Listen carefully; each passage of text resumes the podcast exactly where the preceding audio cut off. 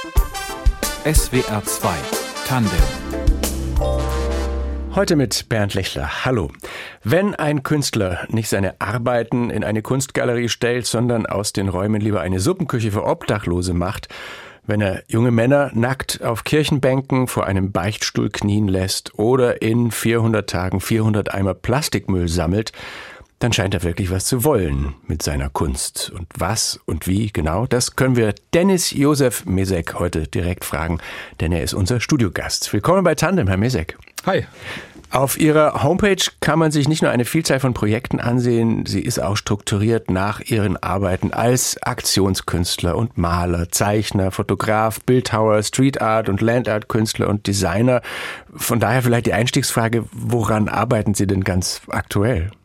Ganz aktuell arbeite ich an meiner Freizeit. Ähm, ich habe gerade offiziell eine kleine Pause eingelegt, weil die Arbeiten doch auch immer sehr ja sehr schwerwiegende Themen bearbeiten und ähm, da braucht man zwischendurch auch einfach mal Auszeiten. Und in so einer befinde ich mich eigentlich gerade, genau. Sehr gut. Und ist es dann auch so, dass Sie zur Ruhe kommen? Denn wenn ich Ihre, Ihre Seite angucke, dann denke ich, der Mann hat mehr Ideen, als er überhaupt realisieren kann. Also äh, beruhigt sich das dann? Ich versuche es zumindest. Also es wird besser, sagen wir mal so. Diese Aktion mit den nackten jungen Männern in der Kirche vor dem Beichtstuhl, die ich ja eingangs erwähnt habe, die heißt Absolvo T, aber man ahnt, dass es da weniger um Vergebung geht als um eine Anklage. Was war die Idee? Wieso haben Sie da echte nackte Menschen hingestellt? Die Ideen entstehen bei mir schon immer sehr weit im Voraus. Ich denke halt sehr lange auch über gewisse Themen nach und ähm, auch bei Absolvo T ist die Idee ganz langsam gewachsen aus einer Idee heraus, den Beichtstuhl als solchen in die Kunstmesse zu stellen.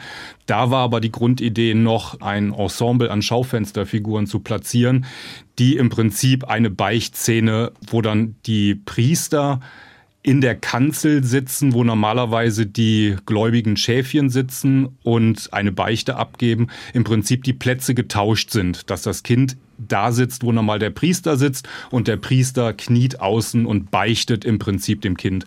Und aus dieser Idee heraus ist dann nach und nach Absolvo T erwachsen, ähm, insgesamt mit acht Aktmodellen, ähm, die dann immer im 10 bis 20 Minuten Takt in neuen Gemälden eingefroren sind. Und ich muss sagen, das funktioniert wirklich. Also ich habe die Bilder gesehen und wenn man da dann echte Nackte sieht, also Pos und Penisse, dann springt einem total entgegen, was für schreckliche Übergriffe da stattgefunden haben. Es wird irgendwie auf eine unangenehme Art greifbar. Mhm. Was haben Sie für Reaktionen bekommen?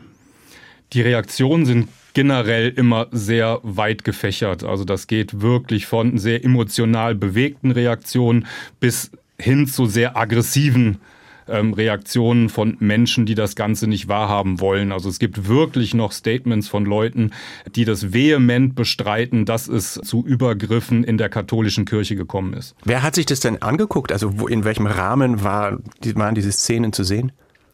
Ähm, die Szenen waren dieses Jahr auf der Discovery Art Fair zu sehen. Das war, im, das war auch meine Abschlussarbeit. Also ich habe mitten im Leben nochmal ein Studium an der Alanus Hochschule angefangen in Alfter bei Bonn, ähm, bildende Kunst, äh, Schwerpunkt Bildhauerei und neue Medien.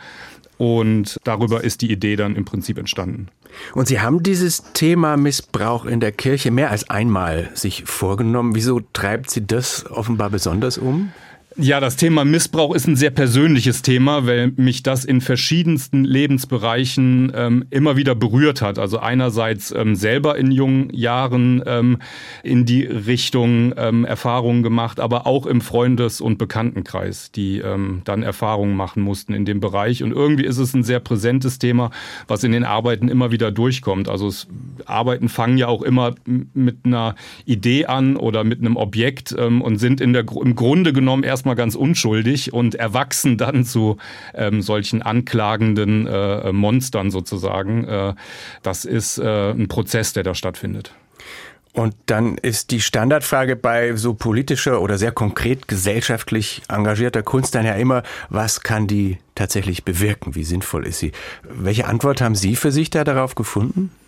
Ähm, es geht ja um Sichtbarkeit, ne? also dass man einfach dem Täter und dem Opfer Sichtbarkeit gibt und dass sich dann ähm, Menschen, die betroffen sind, gesehen fühlen.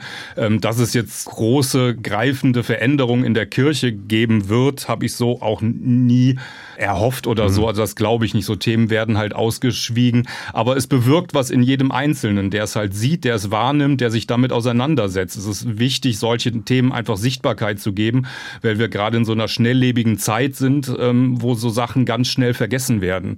Und das kann man sehr gut mit Kunst, kann man sehr gut die Menschen erreichen. Es geht aber auch noch mehr als Sichtbarkeit. Sie haben in Cherson in der Ukraine im Sommer einen Schutzraum aus Beton aufgestellt, den mhm. Sie gestaltet haben, einen Bunker. Ja. Und äh, den haben Sie nicht nur entworfen, das ist so ein Quader, auf dem außen die Silhouetten von Frauen und Kindern zu sehen sind, sondern auch selbst finanziert mit 9000 Euro. Warum war Ihnen das so wichtig? Da hat mich ein junger Mann über Instagram angeschrieben, ähm, ob ich mir vorstellen könnte, einen solchen Schutzraum zu gestalten, wenn er dafür einen Sponsor fände. Und ähm, dann habe ich lange über dieses Thema nachgedacht und ähm, habe mir dann gedacht, also ich bin sehr aktiv, auch in anderen Bereichen, Tierschutz etc. und fand es auch noch eine recht überschaubare Summe, wenn man sieht, was so ein Schutzraum halt bewirken kann an der ja. richtigen Stelle. Ähm, und habe mich dann kurzfristig ähm, dazu entschieden, halt selber dann der Sponsor Sponsor von dem Schutzraum zu sein, den ich dann auch noch künstlerisch gestalten kann. Also das war ähm, einfach eine Notwendigkeit. Also allein der Gedanke, sich dagegen zu entscheiden ähm, und mit dem Gefühl im Prinzip leben zu müssen, dass dann äh, durch diese Entscheidung halt eventuell Menschen nicht geholfen werden konnte, also dass da keine Menschen halt Schutz gefunden haben, weil da halt zu dem Zeitpunkt kein Raum stand, weil man halt gedacht hat, 9000 Euro wäre halt zu viel in dem Augenblick. Also insofern habe ich mich dann dafür entschieden, da ähm, selber dann als Sponsor einzutreten und ähm, so einen Schutzraum dann zu finanzieren. Aber als Künstler hätte jemand anders vielleicht den Bunker eher in Deutschland aufgestellt, also als symbolische Aktion. So funktioniert Kunst ja meistens auch, so wie Sie es vorhin erklärt haben, die Sichtbarkeit. In dem Fall will der Bunker aber tatsächlich genutzt werden. Also sind Sie dann nicht eher Unterstützer oder Helfer, Aktivist oder ist es Kunst? Ach, man ist immer, also es ist ja unterschiedlich, ne? Also man ist ja nicht immer nur eins, also der Mensch ist vielschichtig und man ist ja nicht immer nur ein, eine Position, eine Art und Weise, was man halt tut. Ähm, insofern war ich da dann der Sponsor, der Künstler, direkt alles in einer Person. An dieser Alanus Hochschule in Alfter, Sie haben das erwähnt, da haben Sie gerade nochmal studiert, sprechen wir auch noch drüber. Mhm. Da haben Sie letztes Jahr tausend Blumen gepflanzt. Ja. Was ist da jetzt die Grenze zwischen Kunst oder Gärtnern oder ist es einfach müßig, das zu fragen? Ach, das ist, alles ist Kunst. Ne? Also spätestens seit Joseph Beuys, äh, wenn sich damit der ein oder andere auseinandergesetzt hat, wissen wir, dass einfach alles Kunst sein kann. Und es sind halt Aktionen. Ne? Also wir haben das mal ganz platt in einem Seminar gelernt. Also Kunst ist das, was ich als Kunst bezeichne. Ne? Wenn ich das als Kunst empfinde, dann ist es für mich Kunst. Es ist ja sowieso alles subjektiv. Ne? Also ob, ob das jetzt, jetzt jemand als Kitsch, als Gärtner, als Kunst empfindet, ist ja immer, liegt ja immer im Auge des Betrachters. Und ähm, insofern äh, ähm, sind das halt sehr schöne Aktionen. Mir hat halt wirklich dann in der Hinsicht Josef Beuys halt echt die Augen geöffnet, weil ich mich ähm, im Studium sehr intensiv mit ihm auseinandergesetzt habe, dass man halt im Prinzip alles machen kann als Künstler, was man halt möchte. Und das war halt für mich auch nochmal so, ich habe ja eine sehr lange Verbundenheit mit der Alanus, wenn man sich, äh, wenn man sich meine Geschichte anschaut. Und dann war das einfach so, eine, so ein Dankeschön auch für im Prinzip die Studienzeit. Ne? Also ich ähm, habe mich im Prinzip damit dann an der, bei der Hochschule bedankt sozusagen. Sie mussten dann in dem Fall aber auch eine Erfahrung machen, die Boys auch kennt. Der Hausmeister hat alles wieder abgemäht.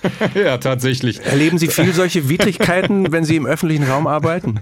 Ja, ja, auf jeden Fall. Damit muss man halt rechnen. Also man, man, man rechnet halt immer, aber es passieren halt immer noch ganz andere Sachen. Also ne, irgendwas passiert immer und man malt, versucht sich ja im Vorfeld dann noch auszumalen, was da jetzt irgendwie dann anders wird, als man es geplant hat. Äh, aber man kann es sich halt nicht ausdenken und dass da wirklich dann tatsächlich irgendwie eine Woche, zwei, nachdem wahrscheinlich die Samen gekeimt sind und das erste Mal das Köpfchen aus dem Boden gesteckt haben, dass dann wirklich der Hausmeister da auf dem kompletten Gelände, also das war die ganzen Jahre über noch nicht, dass so sorgsam irgendwie die Wiesen und die Ränder irgendwie geschnitten wurden äh, und genau zu dem Zeitpunkt, ja, ist das leider dann passiert. Aber muss man halt mitarbeiten. Der Zufall malt mit. So ist ein ganz schönes Sprichwort, was immer wieder als in der Künstlerkarriere vorkommt, was man sich auch wie so ein Mantra im Prinzip immer wieder vorhält. Ja, der Zufall malt mit. Bevor wir gleich darüber reden, wie Sie eine Kunstgalerie in eine Armenküche verwandelt haben, spielen wir Musik, die Sie ausgesucht haben. Lido vom nordirischen Produzentenduo Bicep. Vielleicht ein Satz dazu. Warum mögen Sie die? Ich finde es sehr sphärisch. Ähm, ich, mag einfach Musik, die mich einfach in meinen Ideen, in meinen Prozessen halt fördert. Und ich finde diese Musik auch sehr futuristisch, muss ich sagen. Also das ist so gerade, ich habe einfach drei Sachen, zwei Sachen aus meiner Playliste rausgepickt, was ich aktuell ähm, sehr intensiv höre.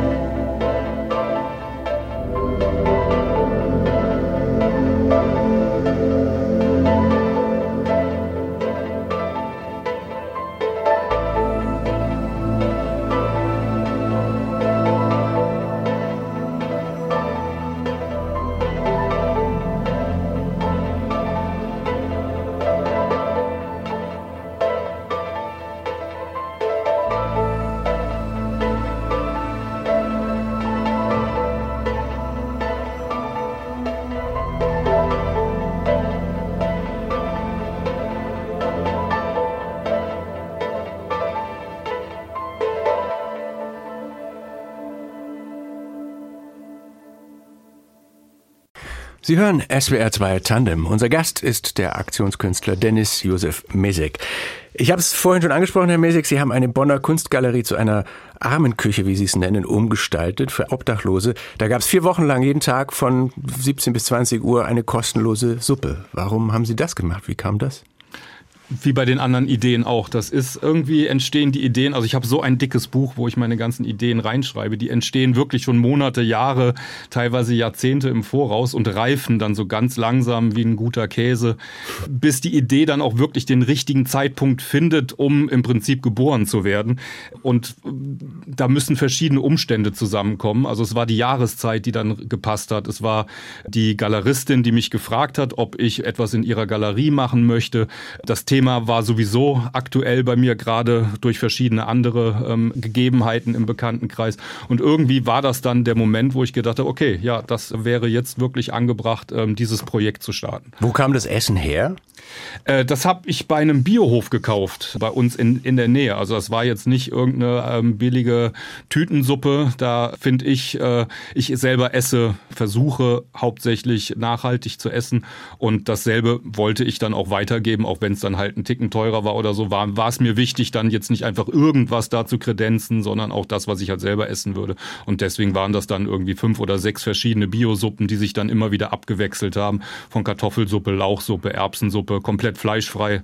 Das war mir auch wichtig. Wie war die Resonanz? Also wie viele Menschen haben sich da die Suppe geholt? Wer kam? Also eine außerordentliche Resonanz, obwohl wir am Anfang, also so den ersten, die ersten ein oder zwei Tage dachten, hm, okay, also es waren schon die ähm, Mengen wo man so gedacht hat.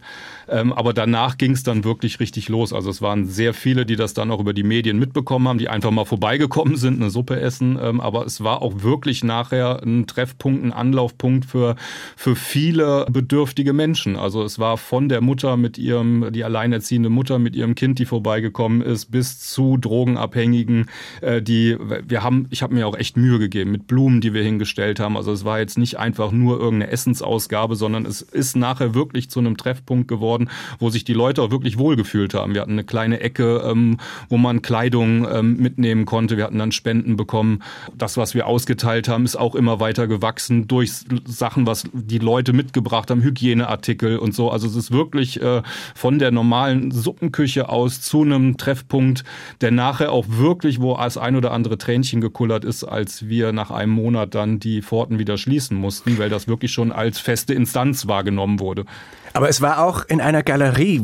Kamen denn dann auch quasi Zuschauer und ist das nicht irgendwie unpassend?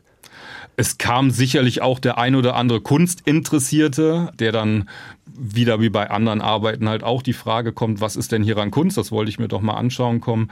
Aber es waren wirklich hauptsächlich bedürftige Menschen, weil die Galerie halt auch an einem sehr guten Standort dafür war, in Bonn in der Altstadt, ähm, wo zwischen Methadonklinik und ähm, Treffpunkten, wo sich die Obdachlosen sonst auch immer getroffen haben, Drogenabhängige und so, da lag halt genau die Galerie und ähm, wurde dann wirklich sehr in, intensiv ähm, in Anspruch genommen. Wie fand, das denn, wie fand das denn der Galerist oder die Galeristin?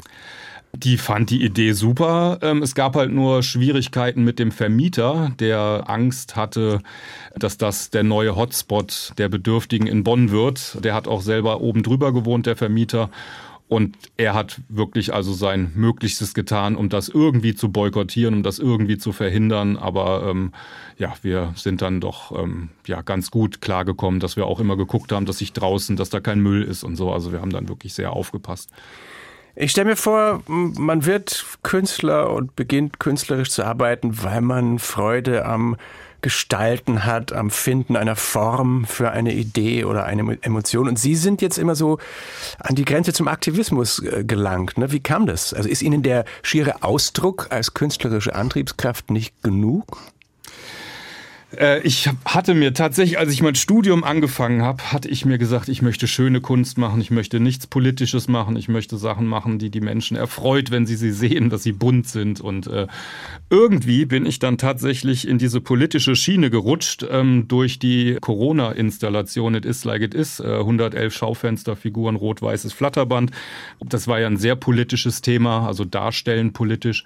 Und dadurch bin ich irgendwie in diese Schiene gerutscht, dass ich auf einmal angefangen habe, ja, da eigene Sachen, eigene Themen halt mit der Kunst zu bearbeiten und bin genau in eine andere Richtung gegangen als das, was ich mir eigentlich vorgestellt hatte, mit der Kunst schön bunt zu arbeiten und die Leute zu erfreuen. Vielleicht kommt das auch nochmal. Ich habe noch so eine, ein oder zwei Ideen, äh, die man vielleicht auch mal zwischendrin, immer so zwischen so bedeutungsschwangeren Themen, dass man da vielleicht auch mal irgendwie einfach mal was Buntes dazwischen macht, irgendwie alleine für den eigenen Seelenfrieden oder so. Wobei ich sagen muss, ich fand diese Installation It Is Like It Is tatsächlich sehr berührend. Also diese 111, mhm. glaube ich, Schaufenster Puppen in diesem Flatterband, diesem rot-weißen Absperrband waren die eingewickelt und standen also derart isoliert dann während der Pandemie auf dem Kölner Klotwigplatz oder in Berlin vor dem Brandenburger Tor. Mhm. Das ist dann schon wieder eher metaphorisch gedacht, oder? Oder schwebte Ihnen auch da eine, eine konkretere politische Ansage vor? Das ist auch wieder gewachsen. Es ist echt immer so schwierig zu sagen. Also es fing an mit einer Schaufensterfigur, die ich eingewickelt habe. Es war Corona, die Uni war geschlossen. Wir haben alles online gemacht und ich war mit dem Fahrrad unterwegs und äh, habe so Fotos gemacht von Spielplätzen, die in rot-weißes Flatterband, die Fahrgeschäfte da so eingewickelt waren. Mhm. Und irgendwie kam diese Idee zu dieser einen Figur und das hatte so eine Wirkung, dass ich jetzt, wenn ich also habe eine Gänsehaut bekommen und habe dann angefangen ähm, über ähm, verschiedene Kleinanzeigenportale im Netz äh, gebrauchte Schaufensterfiguren zusammenzusammeln sammeln. Dann wollte ich 10 haben, dann wollte ich 20. Dann dachte ich mir, oh Gott, wenn es 20 sind, wie sieht es aus? Erst wenn es 30 sind. Und irgendwann waren es dann tatsächlich 111 und die einfach, es hat sich halt einfach potenziert. Ne? Also dieses Gefühl, was diese eine Figur ganz am Anfang rübergebracht hat, hat sich dann durch die 111 einfach potenziert. Das war halt bei den Rot-Weißen äh, so äh, ganz simples Material irgendwie, ähm, finde ich persönlich auch immer künstlerisch irgendwie sehr ansprechend, wenn es reduzierte Kunst ist. Ne? Mhm. Also so, dass das Nötigste, äh, um die optimale Aussage zu treffen und oder die optimalen Schmerzpunkt oder wie man es nennen mag. Was diese potenzierte Wirkung oder Wirkung überhaupt betrifft, ich las neulich ein Interview mit Damien Hirst, dem ja schon gelegentlich Effekthascherei vorgeworfen wird, aber er sagt dann, er wolle einfach keine Kunst machen, an der man vorbeigehen kann, mhm. ohne groß hinzugucken. Und deswegen diese krassen Ideen, der Hai in Formaldehyd oder der, dieser diamantenbesetzte Totenschädel, da muss man hingucken. Mhm. Empfinden Sie das ähnlich? Ja, ich mache die ähm, Installation im öffentlichen Raum und da ist es halt jeder wird verstehen, dass es ein Unterschied ist, ob ich da jetzt zwei Figuren in den öffentlichen Raum stelle oder 200. So, das ist einfach, wenn man im öffentlichen Raum, Kunst soll ja gesehen werden. Ich mache ja jetzt nichts irgendwie fürs äh, eigene Kämmerlein oder so. Ähm, und da ist es natürlich, ähm, dass man, wenn man halt so Plätze füllt mit solchen Figuren, dass man dann natürlich gerade bei solchen Themen halt auch, ne, bei so schwerwiegenden Themen, die, die sollen ja gesehen werden. Der, der Mensch soll ja getroffen werden, der soll ja drüber nachdenken. Und da wäre es echt schade, wenn die Leute halt dran vorbeilaufen, weil sie es halt nicht mitgekriegt haben. Und da spielt das halt mit ein, dass man halt äh, eine Masse hinstellt, wo man halt nicht einfach vorbeilaufen kann oder eine Farblichkeit wählt, die dann auf jeden Fall gesehen wird. Die Leute sehen das Ergebnis, sie selber durchlaufen aber den Prozess. Was lernen sie selber über ihre Themen und vielleicht auch über sich, wenn sie so eine Aktion wie It Is Like It Is machen? Man setzt sich ja als Künstler die ganze Zeit mit sich selber auseinander. Also es sind ja alles sehr, sehr persönliche Arbeiten, wenn man genauer hinschaut. Ne? Also wie gesagt, subjektiv, jeder betrachtet das anders, jeder interpretiert es anders, aber für mich sind das halt alles sehr persönliche Themen, sehr persönliche Ansichten, sehr persönliche ähm, Herangehensweisen. Ich sage immer ganz gerne, ne, sich nackt auf den Dorfplatz stellen. So fühlt es sich teilweise an, wenn man mit seinen künstlerischen Arbeiten in die Öffentlichkeit geht. Und die, also das ist dann auch teilweise teilweise sehr übergriffig, wie manche Menschen damit umgehen. Weil es in der Öffentlichkeit steht, wird es halt direkt zu einem Allgemeinbesitz von jemandem, dass man halt an die Figuren. Ich habe nie was dagegen, wenn die jemand anfasst oder so. Es gibt dann Leute, die wirklich respektlos mit den Arbeiten umgehen. Aber das ist dann halt, wenn man in der Öffentlichkeit ausstellt. Da haben die Leute halt einen anderen Umgang mit. 2019, Herr Mesek, haben Sie sich an der privaten Alanus Hochschule für Kunst im Rheinland beworben und dann ein Studium der Bildhauerei begonnen. Mhm. Das ist ja schon ungewöhnlich für einen 40-jährigen und gewissermaßen etablierten Künstler. Was wollten Sie noch lernen? Ich habe ja erst vor vier Jahren wieder mit der Kunst angefangen. Also ich hatte ja eine sehr lange Pause, also 20, mit 20 viel Kunst gemacht, lange Pause und dann vor vier Jahren erst wieder gestartet. Ähm, und das war im Prinzip so mit mein Start wieder zurück in die Kunstwelt, also dieses Studium.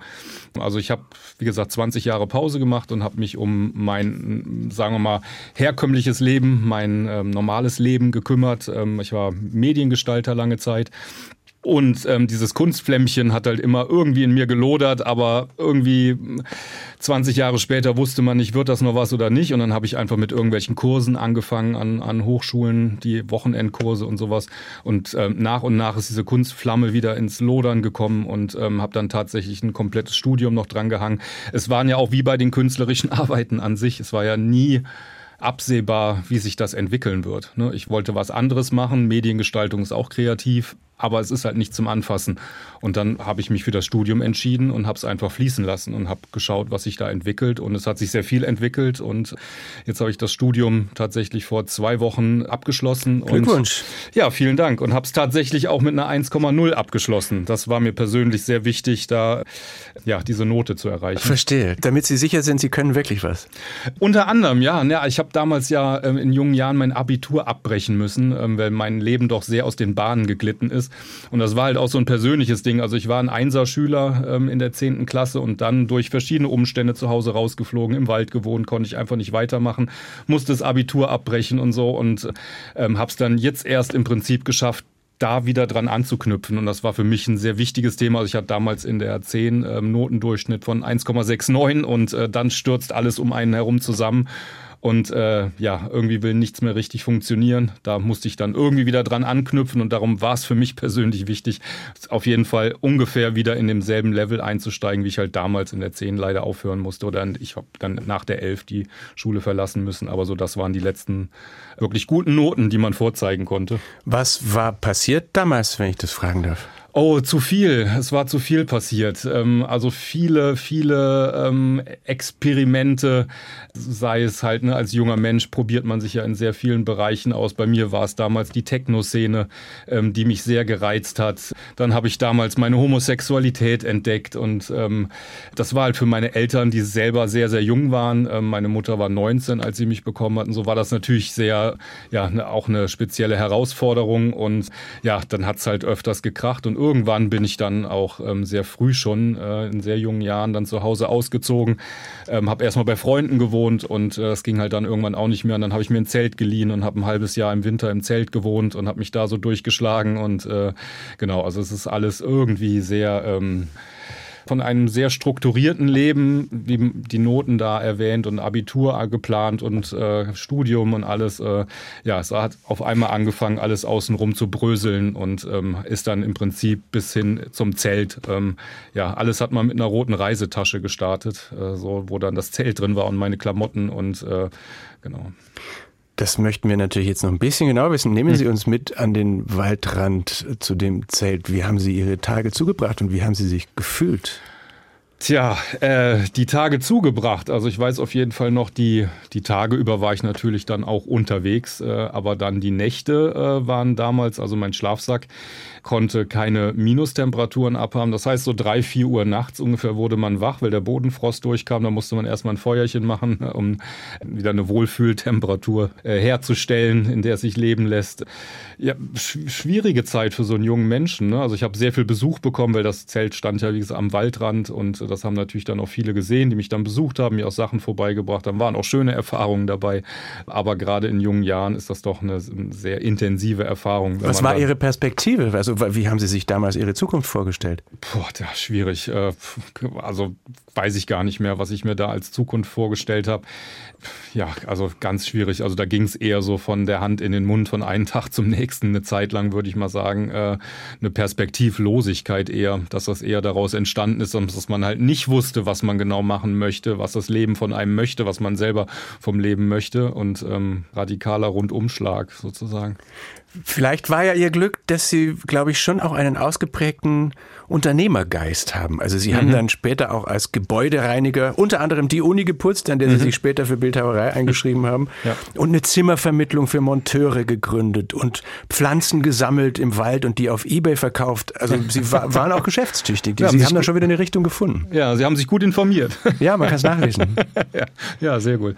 Ja, es ist halt Überlebensinstinkt. Ne? Deswegen auch diese Arbeit 1000 Raben von Überlebenskünstler zu Überlebenskünstler. Das ist eine ganz persönliche Arbeit. Ne? Also, obwohl die beiden Spezies nicht so viel mit, äh, miteinander gemeinsam haben, ist dann im Überlebenskampf, in der, im, äh, ähm, mhm. im Intellekt und so ist man sich dann doch sehr ähnlich mit dem Raben und das ist halt einfach irgendwie ein Modus, äh, in dem man da ähm, weiterläuft, ähm, wenn man halt ja doch irgendwo dann ja Ziele entwickelt. Jeder Mensch hat Träume und Wünsche und die sind auch meist grundlegend nicht so verschieden. Bei mir war es halt immer, glaube ich, mein Tenor war immer Freiheit. Also ich konnte mich ganz schlecht immer irgendwie unterordnen und ganz schlecht irgendwie in irgendwelche vorgefertigten Systeme eingliedern. Und äh, das war für mich immer eine ganz besondere Herausforderung, die auch meistens halt oder eigentlich nie funktioniert hat, warum mir dann letztendlich auch nichts anderes übrig blieb, als mich halt mit meinen Ideen selbstständig zu machen und mir mein eigenes Universum,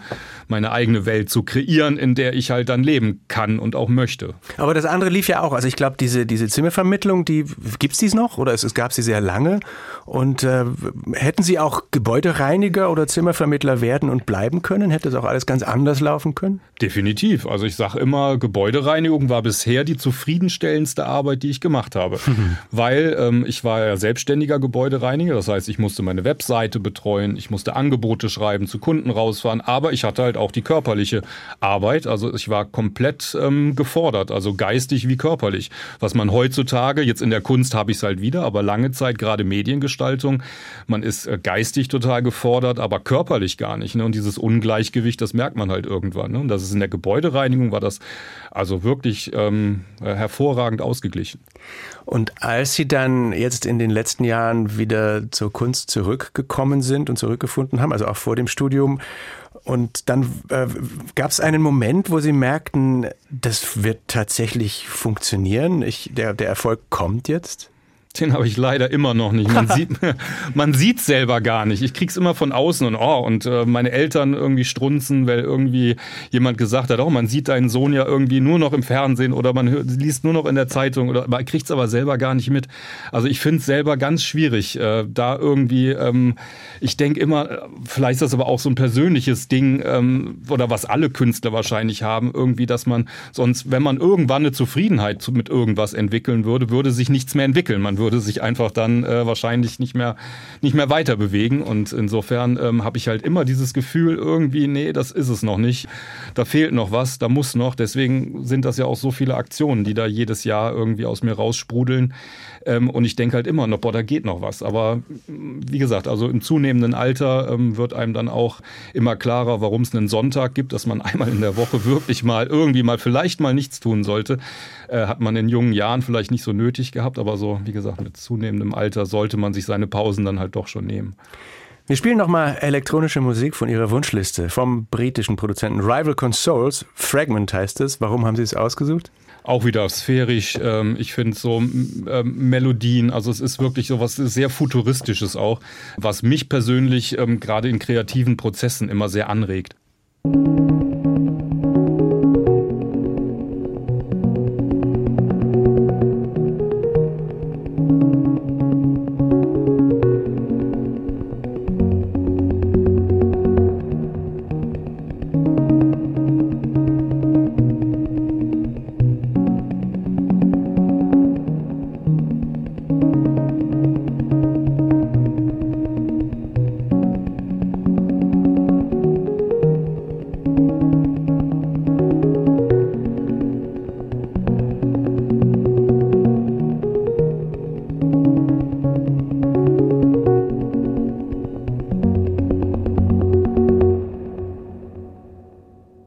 Rival Consoles Fragment in SWR 2 Tandem, ausgesucht von unserem Studiogast, dem Künstler Dennis Josef Mesek.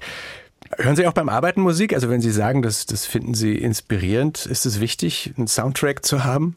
Ja, also ich habe tatsächlich immer also sehr äh, einen sehr fluiden Musikgeschmack, aber ich habe ständig Musik um, um mich rum. Ich finde das sehr sehr wichtig im Auto, bei der Arbeit. Also das äh, ist für mich wirklich essentiell. Was ist sonst Ihrer Kreativität förderlich und was eher hinderlich? Förderlich ist mittlerweile ähm, auf jeden Fall ein sehr klarer Verstand äh, seit vielen, vielen Jahren, schon, schon Jahrzehnten ähm, ist Realität meine neue Droge. Das finde ich immer ganz, ganz wichtig, äh, dass man wirklich äh, ja, im Hier und Jetzt bleibt als Künstler, gerade wenn man zeitgenössisch arbeitet, obwohl das Klischee natürlich ein ganz anderes ist. Mhm. Ähm, eine gesunde Ernährung, äh, also ganz, ganz spießig eigentlich. So, dass, äh, ja, also ich achte wirklich darauf, was ich esse und auch, ähm, ja, äh, Zufriedenheit, dass ähm, eine generelle Zufriedenheit da ist irgendwie und dann kommt der Rest von alleine. Und schlafen und den Sonntag ehren. Oh ja. ähm, aber wie ist Ihr Rhythmus dann sonst so? Also regelmäßig 9 to 5? Nee, gar nicht. Nee, nee. Also ich bin ähm, ähm, in meinen kreativen Schüben bin ich sehr, sehr produktiv, also extremst produktiv. Das heißt, die sind aber auch dann sehr zehrend, diese, diese mhm. Stunden. Und das äh, kann man nicht. Also wenn man zwei, drei Stunden am Tag wirklich kreativ arbeitet, dann äh, ähm, ist die Luft dann auch wirklich vom Potenzial heraus. Also man kann sicherlich länger arbeiten, ähm, aber was dann noch letztendlich bei rumkommt, äh, ist schon, schon ähm, ja, fraglich. Und wenn Sie dann in so einer Phase stecken, sind Sie dann äh, schwer zu haben? Ja, dann bin ich weg. Wenn jetzt nicht gerade wirklich Not am Mann ist oder so, dann nehme ich mir die Zeit auch und möchte dann im besten Fall wirklich auch nicht gestört werden, weil das halt ein Flow ist, wenn man sich das so oft wünscht als Künstler. Man möchte jetzt arbeiten, aber es hat irgendwie nicht den Drive irgendwie dazu und hat nicht die Kreativität gerade in dem Augenblick. Und dann ist man doch schon sehr dankbar dafür, wenn es dann halt mal fließt, wenn es halt echt mal fluppt. Ähm, ja. Und sind Sie eher dann der äh, energiegeladene, fröhliche Künstler, sage ich jetzt mal, bisschen übertrieben, oder ist es schon auch eine Quälerei? Eine Quälerei. Ja, wirklich.